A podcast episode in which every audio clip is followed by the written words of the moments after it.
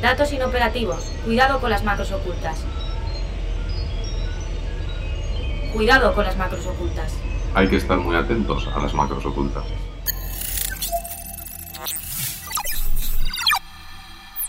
Cuidado con las macros ocultas. Un podcast de 480. Soy Guillermo Llorente, director corporativo de seguridad de Mafre empresa que el pasado 14 de agosto de 2020 sufrió el mayor ciberataque de su historia. Pues evidentemente entraron y, nos dieron, y nos dieron muy fuerte. Mafre, del que escucharás su testimonio en este episodio, pero también ADIF, el Servicio Público de Empleo Estatal, el SEPE, Everis, la Universidad de Castilla-La Mancha, Endesa, Quirón Salud, el Oleoducto Colonial de Florida, el Hospital de Düsseldorf y así hasta centenares y miles de firmas y compañías que han sido víctimas de un ciberataque en los últimos meses. El cibercrimen ha crecido un 400% en los últimos dos años. Un estudio de Cybersecurity Ventures apunta que en 2021 cada 11 segundos se produce un ciberataque en el mundo. Hace cinco años era cada 40 segundos. La ciberdelincuencia ya mueve más dinero que el narcotráfico. Son datos que nos ayudan a hacernos una idea del impacto y la envergadura del cibercrimen. Mucho ha llovido desde lo que se considera el primer hackeo de la historia en 1903, cuando en una demostración del radiotelégrafo de Marconi, al descifrar el mensaje en Morse, salió un insulto. La palabra hack, pirateo, no fue acuñada para esa práctica hasta los años 50 por el MIT, pero hoy en día prácticamente ningún sector, ni público ni privado, se escapa de los tentáculos de los ciberdelincuentes.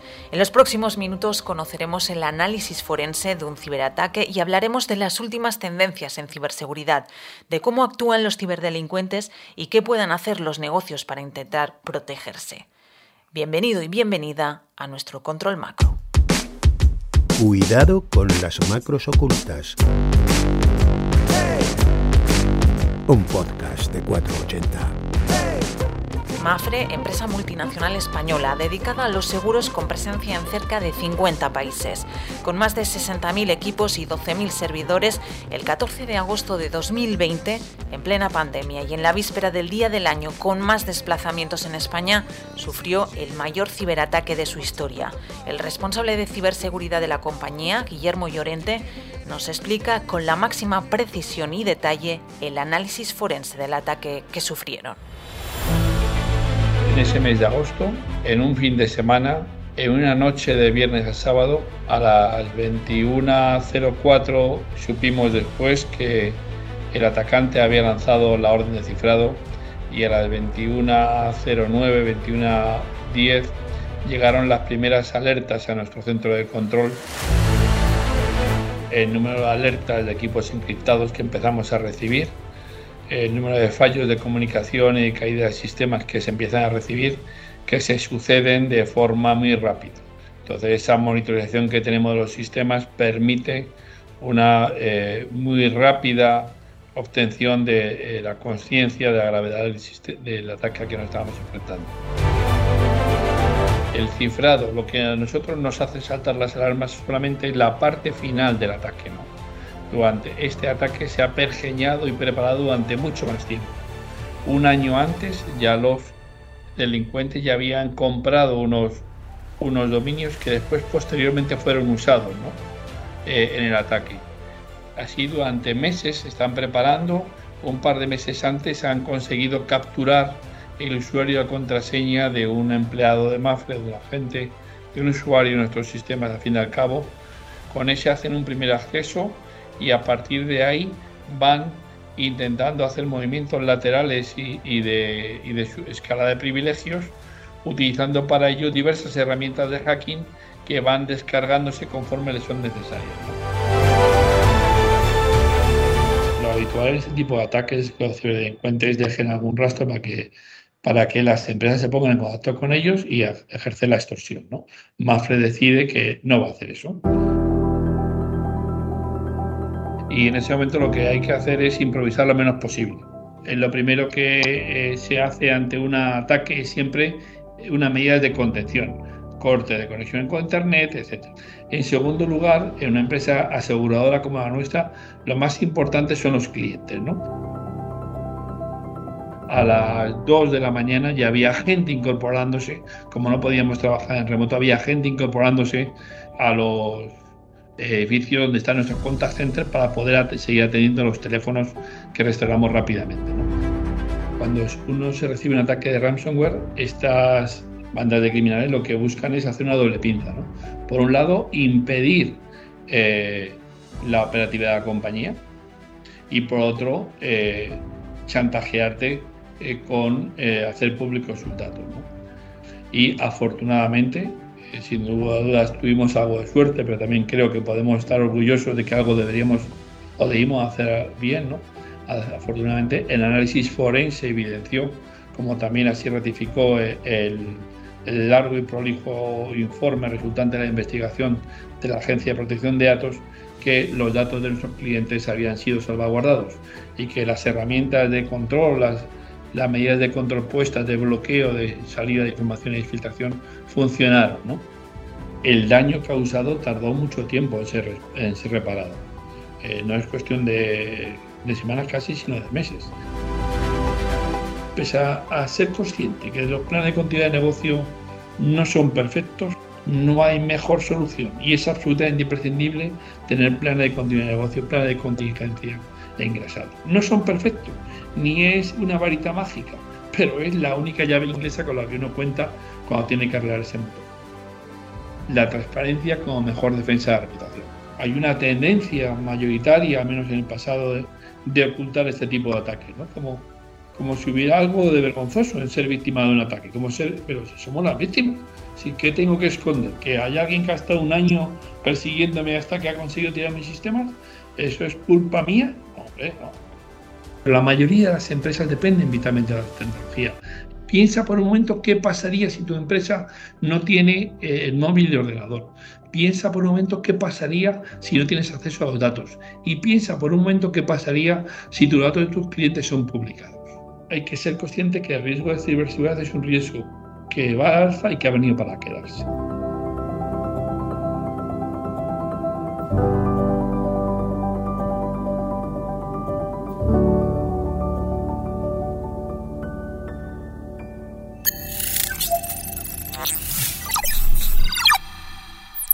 Román Ramírez, 28 años de experiencia en consultoría estratégica en inteligencia de amenazas, análisis de riesgos, liderazgo en ciberseguridad. Es el fundador de RootedCon, el principal evento de ciberseguridad de España y podemos decir también uno de los más relevantes de Europa y que, por cierto, si todo va bien, este 2022, el próximo año, vuelve de forma presencial. Actualmente asesora como consultor estratégico a varias compañías del IBEX 35. ¿Qué tal, Román? Bienvenido a nuestro control macro. Muchas gracias por aceptar nuestra invitación. Muchísimas gracias a vosotros por invitarme y bueno, y genial, ¿eh? me, gusta mucho lo que estáis haciendo con este proyecto. Pues vamos a ver si después de, esta entrevista piensas lo mismo. Esperemos que sí. Eh, Sabes que el nombre de nuestro podcast procede de una película de ciencia ficción, de Tron. No sé si eres muy cinéfilo, si la has visto, pero las series y las películas podríamos decir que no acaban de reflejar muy bien la realidad de la ciberdelincuencia, al menos de la actual. ¿Crees que es eso, que están alejadas ahora mismo de la realidad de la ciberdelincuencia, de la ciberseguridad, cuando estamos hablando que incluso está superando en volumen de, dinero al narcotráfico, por ejemplo? Yo te diría, lo primero, eh, me encanta el cine. Eh, hay tres cosas en esta vida que me encantan, que son leer, el cine y los ordenadores, la informática en general. Eh, desde los principios de la era de oro de Hollywood, del Hollywood clásico, las premisas de guion están muy sentadas. Entonces, ¿cuál es el problema con el mundo del hacking? Que los guionistas, productores y directores no son capaces de realizar una comunicación de algo activo, dinámico y que forme parte de ese lenguaje cinematográfico relacionado con la informática. Si observas películas como Tron, películas como eh, Hackers, eh, recurren a cosas muy visuales. Eh, por ejemplo, en Hackers, el virus que despliegan se llama virus Da Vinci. Es un virus que habla, que tiene una animación en 3D, hace cosas muy visuales para que el espectador siga con el enganche, con el hook, con lo que le está contando un poco la película, ¿no? Entonces, no han sabido eh, hacer esa comunicación del mundo de la informática. Y luego, por otro lado, en la cultura popular, ya no en el cine, en todas partes, la gente tiene esa visión de que el cibercriminal es un hacker que no lo es. Un hacker es una cosa muy distinta a un cibercriminal, aunque hay hackers que son cibercriminales. Pero no todos los cibercriminales son hackers, ni todos los hackers son cibercriminales. Entonces, en la cultura popular está como muy imbuido que el cibercriminal es un Arsenio Lupin, ¿no? Es un ladrón de guante blanco y no se dan cuenta que las mafias que están metidas en el cibercrimen, el dinero que sacan del el robo informático lo meten luego en secuestrar niñas en Europa del Este, en armas, en drogas, en... para ellos es simplemente una vía más de monetización de un entramado criminal que hace cosas eh, malas para la sociedad y, que cometen delitos horripilantes, ¿no? Estamos hablando ya de año, nueve meses, diez meses de pandemia. ¿Estamos cansados igual que de la pandemia? ¿O entra en el riesgo de que estemos cansados y entre en riesgo la fatiga de la ciberseguridad? Por supuesto que es un riesgo, y... pero además no, no ya por la pandemia, sino porque tú tienes que estar sistemáticamente comunicando esos mensajes para que la gente esté atenta para no meterse en situaciones complicadas y cuando estás bombardeando constantemente con los mismos mensajes, eh, se convierten rutinarios y cuando son rutinarios la gente empieza a ignorarlos, con lo que efectivamente se produce esa fatiga ¿no? de, y ese desinterés. El, asunto aquí es que si no dejas de, emitir esos mensajes, la gente se relaja. Y si estás emitiéndolos en exceso, la gente se cansa. Entonces hay que tener cuidado. Yo aquí metería además un comentario muy interesante. ¿eh? Yo recomiendo a todo el mundo la lectura del libro Pensar rápido, pensar despacio de Daniel Kahneman. ¿Vale? Ese libro eh, trata mucho de cómo funciona el cerebro y por qué los primates en general, no ya solo los humanos, ¿eh? sino todos los primates, son incapaces de valorar correctamente el riesgo. Porque Kahneman argumenta que existen como dos tipos de velocidades en el cerebro, ¿no? La velocidad rápida que consume poca energía y te quita poco combustible del cuerpo, y la velocidad lenta y reflexiva, que es la que consume más energía, y el cerebro intenta consumir menos energía. Entonces siempre respondes con sesgo. Y es por eso que los expertos en comunicación y los psicólogos lo sabéis, eh, los humanos eh, tienen sesgo cognitivo. Y aprovechando el sesgo, tú puedes manipular a las personas. Y ahí es donde caemos todos y donde todos, eh, no, no, solo la ciudadanía, sino hasta los expertos en seguridad son vulnerables. Que el atacante, el adversario, sabe manejar esos sesgos, sabe manejar que estás cansado de los mensajes de concienciación, sabe manejar que eh, te ha llegado un paquete de correos que curiosamente te están haciendo las campañas en Navidad, cuando es muy posible que tú te creas que es un paquete de verdad de correos. ¿Cómo está actuando ahora el cibercrimen en, en este 2021? Pues eh, muy sistematizado. Eh, los cibercriminales son muy buenos en lo que hacen, son muy profesionales, están muy bien estructurados. O sea, no, no es un loco con una camiseta de ACDC en un zulo oscuro con un gato acariciándolo con cara siniestra. ¿Vale? Es gente muy organizada, son mafias y grupos criminales perfectamente estructurados, ni siquiera son gente que tenga un conocimiento súper experto. O sea, es gente que sabe que hay cosas que funcionan y las usan y no necesitan estar haciendo investigaciones súper disruptivas de hacking. O sea, están utilizando cosas que son muy básicas muchas veces, pero que funcionan para hackear. Y sobre todo apalancándose en que las empresas muchas veces reaccionan lento, tienen procesos anticuados, en mi opinión. ¿eh? En general, el 99% de las organizaciones eh, tienen que actualizar los procesos que tienen de ciberseguridad, porque eh, aunque se hace muy buen trabajo y a nivel empresarial, sobre todo en las empresas grandes que tienen presupuesto, la ciberseguridad se toma muy en serio y tienen procesos muy bien desarrollados, al final, por la propia esencia de lo que es una empresa, que tiene unos procesos típicamente rígidos y que es raro que veas que la gente es muy flexible, eh, las empresas reaccionan relativamente mal a, a alguien que lo hace de la otra manera. Son súper adaptativos, súper flexibles rápidos en detectar dónde tienes tú un problema para aprovecharlo y que luego las empresas tienen humanos dentro y los humanos te generan vulnerabilidad, porque repito, todos, absolutamente todos, hasta los expertos somos vulnerables. Hemos hablado de Mafre, por ejemplo, al comienzo de este, de este episodio, o hemos mencionado grandes compañías y algunas empresas, algunos responsables eh, de empresas pueden pensar que esto está ligado a las grandes firmas, a grandes marcas. Esto de la ciberseguridad es una asignatura aún muchísimo más pendiente en lo que es la pequeña y mediana empresa. Eso sí que sería una realidad, ¿no? Desde luego. De hecho, em, el cibercrimen es una amenaza para todo el mundo, desde la pyme más pequeña de empresario individual eh, autónomo o SLU o empresa pequeñita de dos personas o empresa familiar de Toledo, de Burgos o de Huesca, ¿vale? Hasta los gobiernos. Y si no, no hay más que observar el incidente en el SEPE, Ministerio de Trabajo, ayuntamientos que hemos visto que han sido afectados. O sea, esto afecta a todo el mundo y el problema es creer que no va contigo.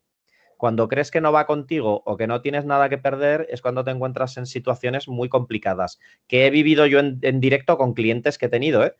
Eh, una empresa, por ejemplo, británica con la que estuve hablando que se dedican a temas de vehículos de alquiler. Eh, ellos suelen orbitar alrededor de los aeropuertos, ¿vale? Y entonces el, cliente llega y reserva un vehículo con o sin conductor y, le llevan a, o, va a donde sea, ¿no? Les entró una familia de ransomware y bloqueó todo.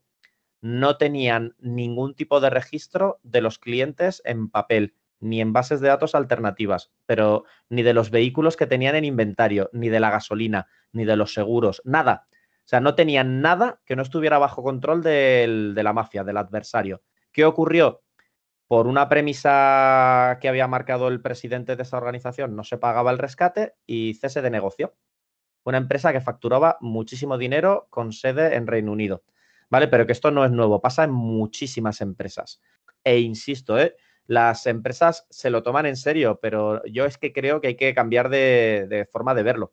O sea, esto no va de gastarse muchísimo dinero o de tener muchísima tecnología o de procesos pues muy farragosos como suelen tener las empresas, sino que va de saber reaccionar rápido, eh, saber quién es el profesional que responde bien a esto, estar preparado, eh, hacer cosas muy básicas, porque al final, en mi opinión, los incidentes no se producen por nada tecnológicamente avanzado, ¿eh? se producen por cosas que son muy sencillas que no se han hecho bien.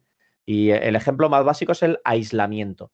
Si en las empresas se siguiera una política rigurosa de aislamiento y de necesidad de acceder, es decir, yo no te doy acceso a las cosas si no lo necesitas.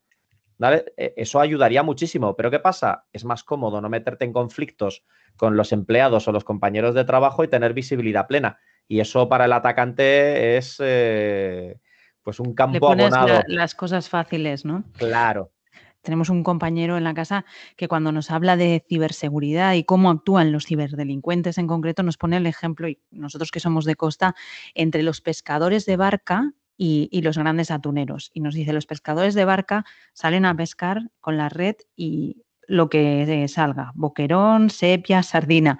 En cambio, los atuneros están ahí con paciencia, a la espera, que podríamos decir que es el ejemplo de Mafre que hemos escuchado, que estuvieron ahí un año eh, esperando hasta llegar el, momento idóneo a actuar, ¿no?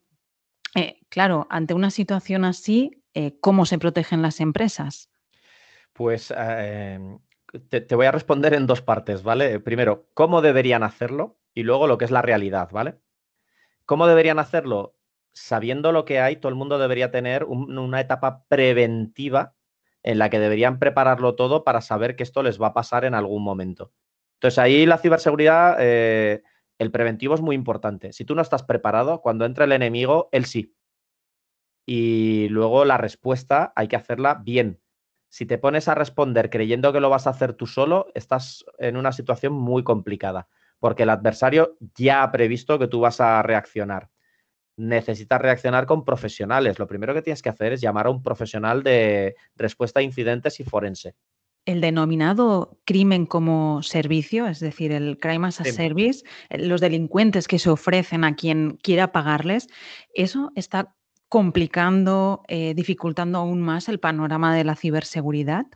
Eso, eso es un modelo eh, que forma parte también de lo que hacen muchas de las organizaciones criminales. Hay una en concreto que es muy famosa que se llama el grupo eh, que maneja el ransomware Sodino Kiwi o, Revil, ¿vale? Esta gente tiene un programa de afiliados y lo que hacen es, conforme consiguen eh, acceso a sitios, ven entre los afiliados cómo monetizar distintas partes de esa organización. Entonces, unos se llevan las tarjetas de crédito, otros te cifran y te piden rescate, pero que, están súper sistematizados, que es una industria que tú lo has dicho antes, factura tres veces lo que factura todo el narcotráfico mundial junto. ¿Vale? Entonces, claro, claro que es un problema el crime as a service, porque es un modelo que combina que lo que antes era un incidente aislado de un tío solitario, ahora es una organización que, te, que va a hacer como con el cerdo, ¿no? Te van a sacar eh, todo lo que te puedan sacar y van a convertir el cerdo en, sangre, en jamón, en bacon, en todo lo que haga falta para que ellos se forren a tu costa.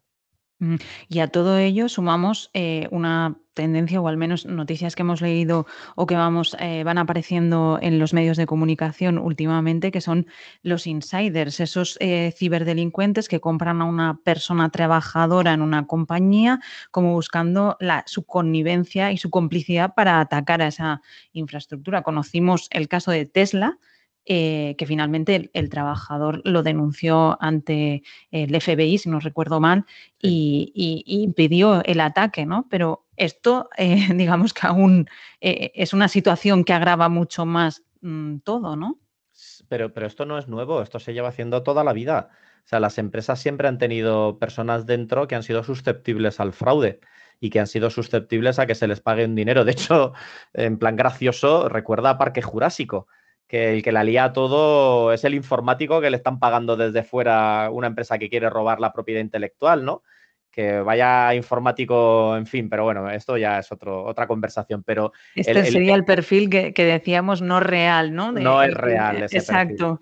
Eso no pasa. Los informáticos no son así, ¿vale? Entonces, el tema es que el insider, el problema que tiene es que está dentro y la visibilidad que tiene la organización pues ha superado todas las murallas. Pero es que, eh, Bárbara, el que sigue pensando que tiene una muralla está en el siglo XIX. La ciberseguridad ya no va de que el insider te está rompiendo el perímetro. O sea, si tu seguridad se basa en que no le paguen a un insider porque te meta un bicho, es que lo estás haciendo mal. ¿Vale? Estás eh, fuera totalmente de lo que necesita la ciberseguridad de tu organización. Y aún diría más, ¿eh? y sería también eh, a título sarcástico, ¿no? Eh, si le estás pagando 22.000 euros al año al que lleva todas las credenciales de los elementos de seguridad de tu organización, si yo fuera la, mafia rusa les ofrecería 60.000 euros y me quedaría como Dios. ¿Vale? Y estamos hablando de que por 60.000 euros, un tío que es una persona clave de tu organización va a liártela como para que tú tengas una pérdida anualizada total, un ALE, ¿vale? De 25 millones, 30 millones, 40 millones, que se están pagando rescates verificados de 12, 13, 14 y 18 millones, ¿eh? O sea, un tío que le han pagado 60.000 porque tú te has empeñado en que solo le tienes que pagar 22.000. Hablemos otro aspecto que son eh, los datos, son un activo para cualquier organización, para cualquier empresa y hay quien dice que son el, nuevo recurso natural. Eh, no sé si estarías de acuerdo, pero muchas compañías manejan muchísimos datos, datos sensibles que pueden quedar al descubierto en brechas de seguridad. Eh, no es el caso, por ejemplo, del que hemos hablado de Mafre, que su análisis forense certificó que no había fuga de datos en su caso. No ha pasado lo mismo con otros casos que, por ejemplo, un ataque que tenemos aquí muy cercano de ransomware que sufrió el Ayuntamiento de Castellón y que sí que en ese caso hubo información sensible circulando durante un, tiempo por la Deep Web. Por tanto, aparte del botín económico, este es uno de, de, los objetivos de los ciberdelincuentes más preciados, es una de las bazas para chantajear, para extorsionar, pero ¿cómo se puede proteger una empresa, una organización a este tipo de amenazas con el tema de los eh, datos y en concreto de los datos sensibles? Pues eh, los reglamentos de protección de datos están muy orientados a presionar a las empresas para que hagan las cosas eh, correctamente y que se aseguren de que los datos están como tienen que estar, que están aislados, que no tengas información que no necesitas de la gente, etcétera. Pero esto no es una garantía. Pues, por ejemplo, imagínate, yo esto es un ejemplo que pongo a menudo, ¿vale? Hackeo eh, un hospital y saco de ahí todos los datos eh, de los clientes del hospital. Y al, hospital aparte lo extorsiono y le digo, págame o no vuelves a acceder a los datos de la posología de, de, medicamentos que tienes para toda la gente del hospital. Y se te van a morir porque tú no sabes qué medicación darles. ¿Vale? Es así de simple, ¿eh? Entonces, pues ya me pagarás rápido. Porque es cruel, pero es que, es que estamos pensando que los criminales que son eh, Bambi o los criminales son criminales. O sea, a mí es que me hace gracia esto. Eh, los criminales van a ir a lo que les dé dinero. O sea, si, si, distribuyen heroína y la gente se muere de heroína, ¿cómo no van a robarte los datos de un hospital? Sea, ¿en qué, ¿en qué mundo vivimos? ¿En el de los unicornios felices? ¿O qué es esto? Son criminales, que son criminales y harán lo que tengan que hacer para monetizar dinero a tu costa y ya está. Entonces, venga, vamos al caso del hospital. Pues ahora tú me vas a pagar para que yo te devuelva el control de tus sistemas, porque si no, se te va a morir gente. Es así de simple. Y ya, además yo me encargaré de que lo sepa todo el mundo, que se ha muerto gente porque no me has querido pagar. ¿Vale? Pero es que después, con toda la información médica que yo he sacado de ahí, lo voy a llevar a la dark web a venderlo porque hay un mercado negro de historias clínicas. Porque qué mejor para una aseguradora poco ética que tener por adelantado la información médica de alguien que me puede querer contratar un seguro. No, no, es que no te puedo asegurar. ¿Por qué? No te lo puedo decir. ¿Por qué no me aseguras? No, pues resulta que es que en tu perfil médico eh, dice que tienes tendencia a que te puedan dar ataques al corazón. Dice, yo no te voy a asegurar, me vas a salir muy caro. Entonces, toda esa información es dinero. Entonces, eh, es lo que te decía antes del cerdo. O sea, lo de que el hospital me pague, a lo mejor es el bacon. Pero yo sigo monetizando y revender los datos es la morcilla. Mencionas ahora el tema de los hospitales, que son una infraestructura crítica, también son el transporte, eh, la banca, la energía. Ponemos el foco durante este tiempo en la ciberseguridad, en infraestructuras críticas.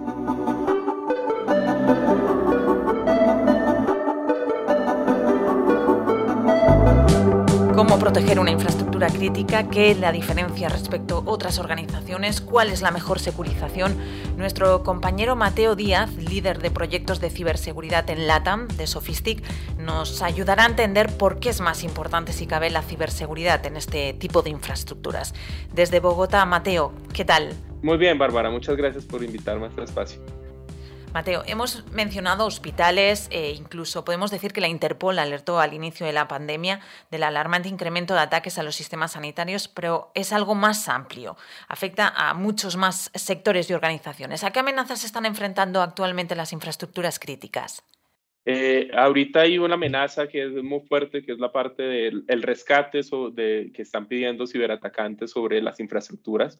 Entonces, eh, dan de baja alguna eh, infraestructura que pueden ser centrales eléctricas, sistemas de generación, aeropuertos, sistemas de bombeo de gasolina o gasol, que vimos esto afectó gran parte de la costa este de Estados Unidos y dejó por fuera estaciones de gasolina ya que no había posibilidad de de bombear gasolina hacia las diferentes estaciones. Entonces vemos que hay una, un auge de, son servicios críticos, un auge de secuestrarles los sistemas y evitar que puedan ingresar eh, eh, y dar un servicio normal. Ya se han documentado muertes en, en, hospitales porque no es posible atender a una persona, los sistemas no están funcionando adecuadamente y quedan sin poder realizar una intervención médica y encontramos que también hay ataques ya hacia aeropuertos o donde evitan que pueda haber vuelos en, en, un aeropuerto porque no están funcionando los servicios. ¿Y cuál es el principal riesgo? ¿Por dónde están entrando las amenazas a este tipo de infraestructuras? normalmente estos equipos de, que están en infraestructuras críticas son equipos que están hechos para durar, duran más de 10, 15, 20 años y es muy difícil actualizarlos. Entonces, en el tiempo quedan obsoletos en su software entonces, ataques que pueden ser de hace 10, 15 años son válidos. ¿Y qué ha pasado? Han abierto las redes para poder facilitar los servicios y la interacción con sistemas de, inteligencia de negocios o sistemas que me permitan analizar mejor lo, que está funcionando. Se han abierto estas redes que normalmente eran aisladas. Entonces, normalmente con un equipo o un usuario que abra un correo electrónico, están llegando la mayoría de, ataques afectando un equipo normal y desde este equipo de una red ya de usuarios se puede acceder a la red de sistemas críticos y se termina afectando el o dando de baja el servicio, la denegación del servicio. Entonces, ¿qué, ¿qué, tecnología o tecnologías pueden ayudar a protegerse a las infraestructuras críticas? ¿Cómo pueden prevenir o al menos reducir los riesgos? Debemos empezar a implementar soluciones con inteligencia artificial que me permitan eh, mirar anomalías, en, la red, anomalías en los usuarios que se conectan, que se estén conectando en usuarios que normalmente no se conectan, en qué horarios se están conectando. Muchos de esos ataques empiezan un viernes o un sábado en la noche, ya que se aprovechan el fin de semana, no están todas las personas operativas o o de seguridad y tienen todo más de 72 horas normalmente, aprovechan también los feriados para tener 72 horas y afectar la mayoría de sistemas posibles. Eh, con esto tenemos que empezar a minar todo lo que sea normal en una red y apoyarnos en herramientas de inteligencia artificial que permitan detectar estas anormalidades. Mateo Díaz, muchísimas gracias por acercarte a nuestro control macro desde Colombia. Ya sabemos que las infraestructuras críticas, entendiendo no solo hospitales, sino aeropuertos, servicios financieros o energéticos, dan para un episodio entero, pero queríamos dar unas pinceladas sobre este aspecto de la ciberseguridad. Nos seguimos escuchando. Muchas gracias a ustedes. Que tengamos buen día. Como decíamos, las infraestructuras críticas merecen un capítulo, un episodio aparte, ya que concentran incidentes de ciberseguridad de peligrosidad muy alta, crítica, según datos, por ejemplo, del Centro de Criptológico Nacional de España. Pero eh, ¿son este tipo de instalaciones los que están en el punto de mira ahora mismo de los ciberdelincuentes o realmente son los más mediáticos, los que, pues eso, para el clickbait que, antes mencionábamos, eh, son utilizados por los medios para, para ejemplificar creo que eres una persona muy sabia, que lo has visto muy rápido. Las infraestructuras críticas son un problema para cualquier país, ¿vale? Y hay que tratarlas con el cuidado que merecen, pero no es el foco principal eh, que pueden tener las mafias. Entonces, la infraestructura crítica, en mi opinión, no es el punto focal en el que hay que concentrarse. Hay que concentrarse en cualquier empresa que sea fácil de atacar, ¿vale? La infraestructura crítica, desde luego, eh, el impacto que tiene sobre la sociedad un incidente en ella, lo vimos con Colonial, el 28% de los estadounidenses sin poder repostar. ¿Vale? Pero imaginaos que alguien hackeara una central nuclear, que es algo harto difícil.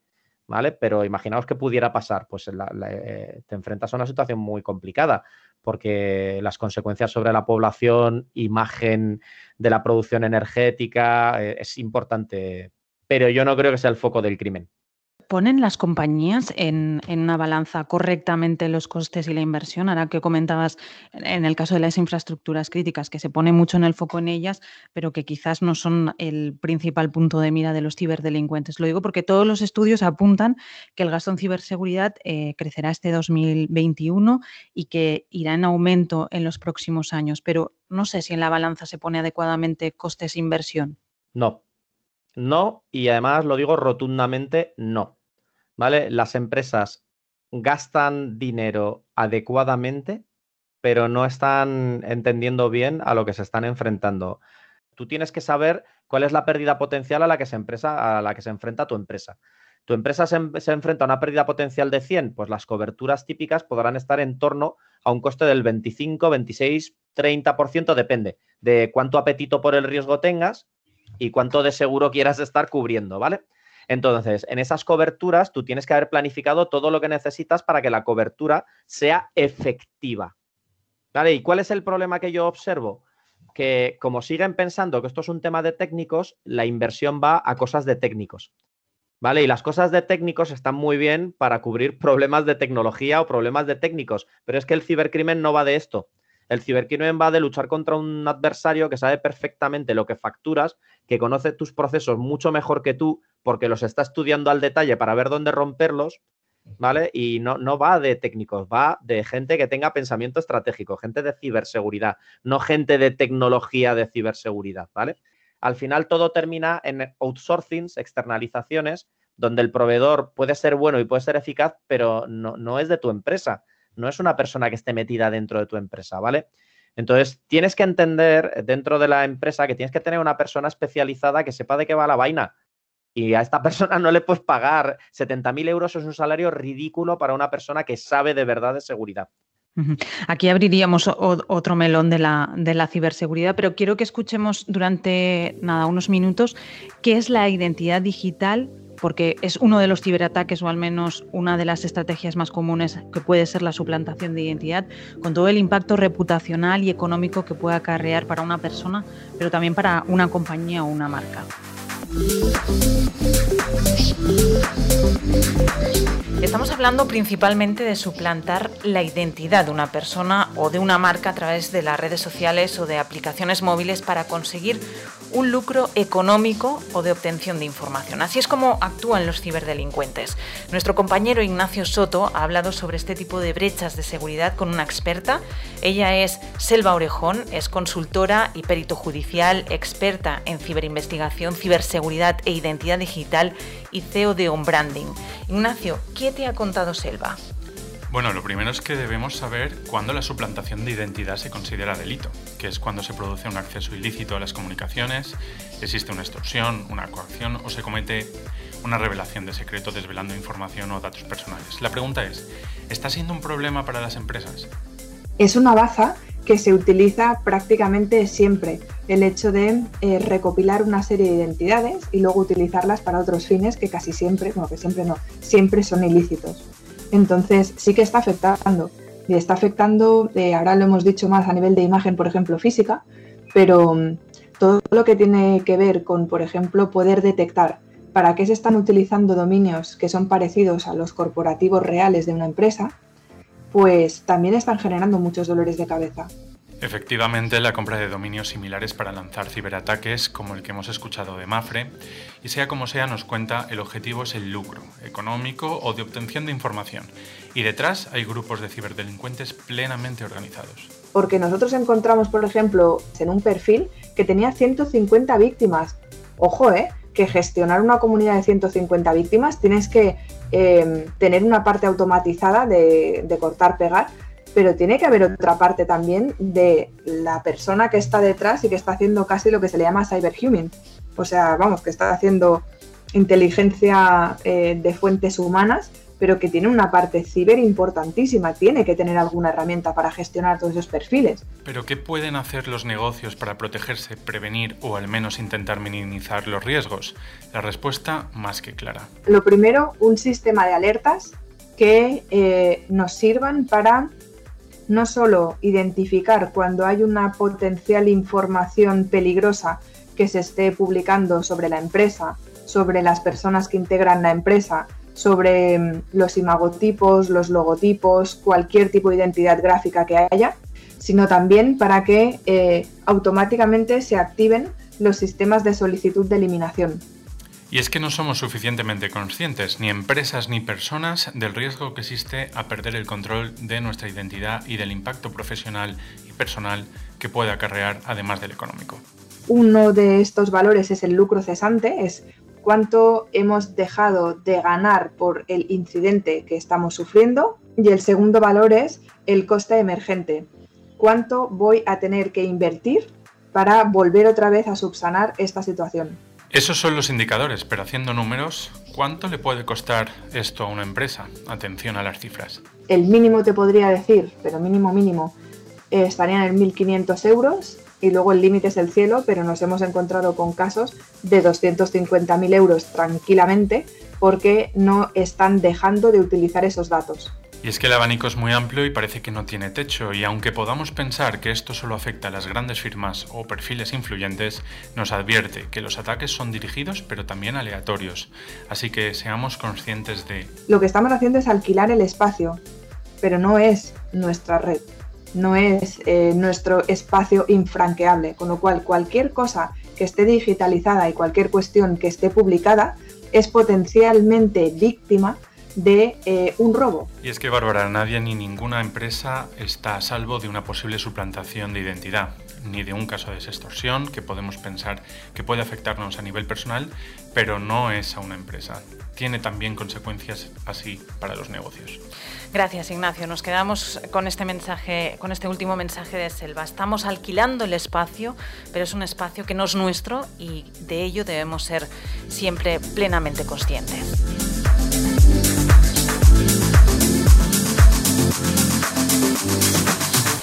Román, eh, seguimos contigo. Has hablado de las vulnerabilidades de los humanos, nos incluimos todos, porque en algún momento u otro todos podemos llegar a ser la puerta de entrada de los atacantes.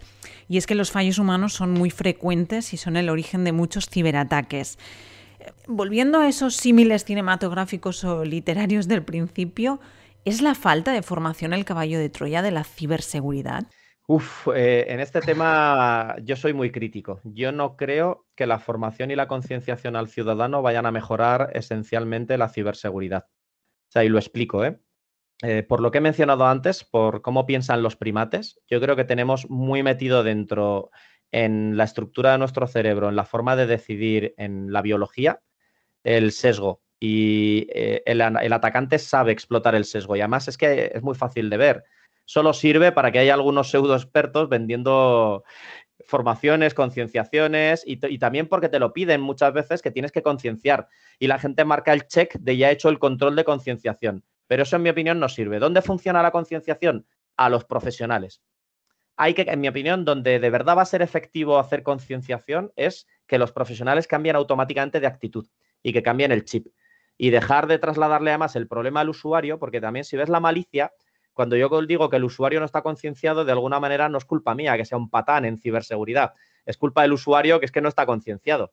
Entonces yo creo que hay que cambiar totalmente de, de, estrategia con esto. Tenemos que hacer que la seguridad sea invisible, que sea irrenunciable.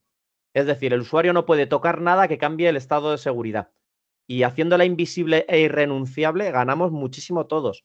Y luego cambiar dinámicas que son absurdas. La contraseña, todo el mundo sabe que no sirve para nada desde hace décadas. Pero somos incapaces de abandonar ese proceso. Ahora Microsoft ha dicho que van a intentar un modelo sin contraseña. Pues bravo, por fin. ¿Vale? No sirven para nada. Hay 8.000 maneras de sacársela al usuario. Hay bases de datos de las más probables. Hay ataques de fuerza bruta. Hay herramientas automatizadas. Y si no, le das una paliza a la persona y se la sacas. Eh, en las empresas, a mí me gustaría, y lo digo muchas veces, que cambie la regulación. O sea, a la gente que toma decisiones de riesgo se le deberían poder pedir peras y mandarla a la cárcel. ¿Vale? Y esto pasa, fíjate que es llamativo, que los consejeros de las empresas pueden ir a la cárcel por un consejo mal dado o por una evaluación mal dada, ojo, un consejero externo, ¿eh? Porque están regulados los consejeros externos, pero un C-level, un CISO que toma decisiones con riesgo y nadie le pide responsabilidades, no. O sea, no puede ser. Eh, tener apetito por el riesgo tiene que tener una consecuencia civil, mercantil y penal.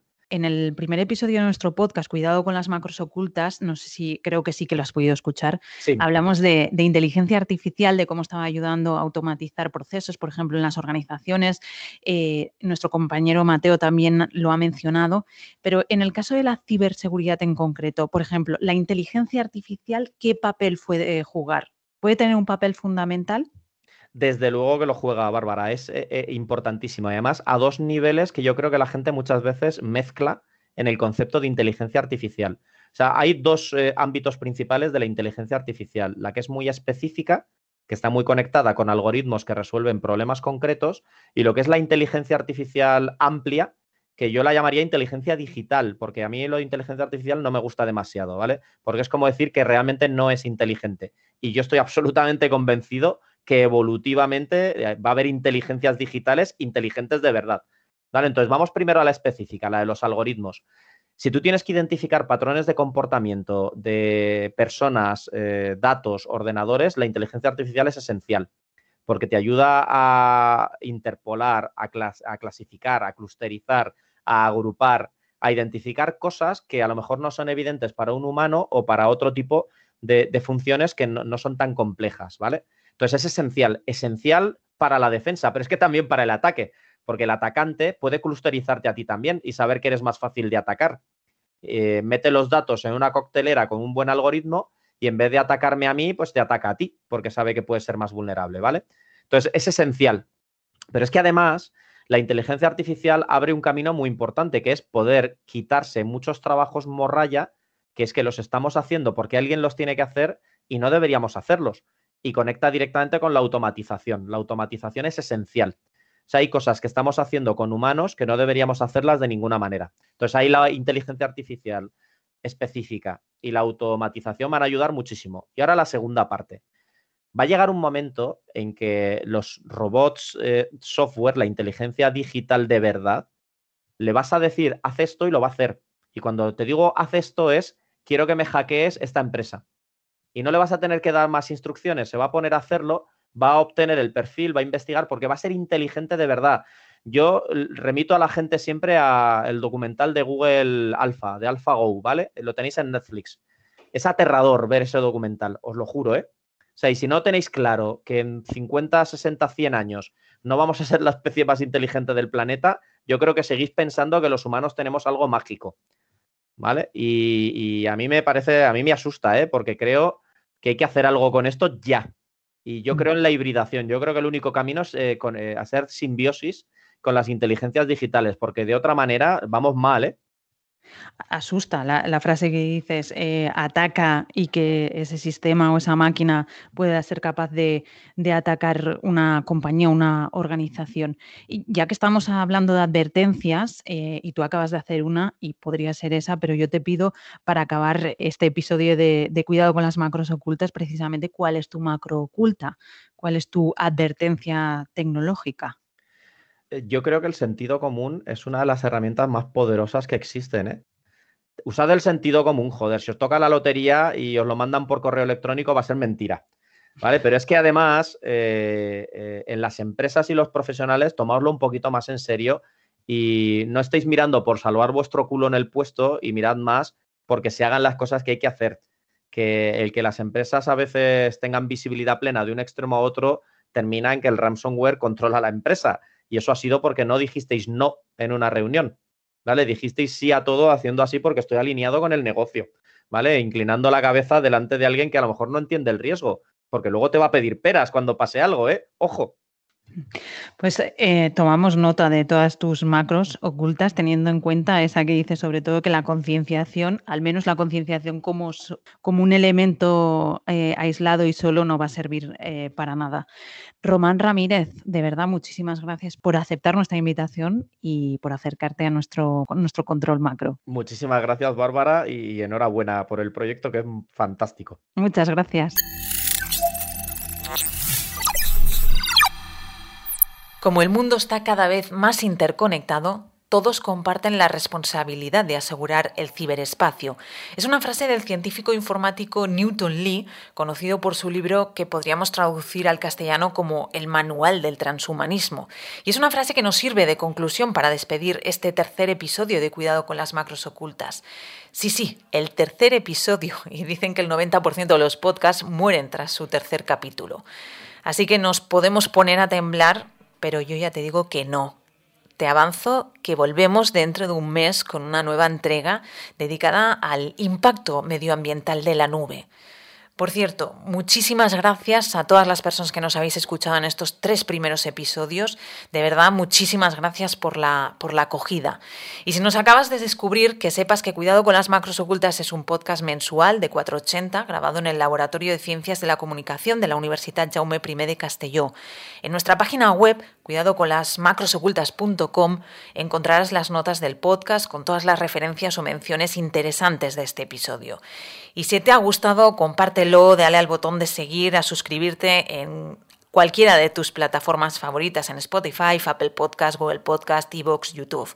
Así seguro que no te pierdes ninguno de los próximos episodios. Y mientras, ya sabes, cuidado con las macros ocultas. Datos inoperativos. Cuidado con las macros ocultas. Cuidado con las macros ocultas. Hay que estar muy atentos a las macros ocultas.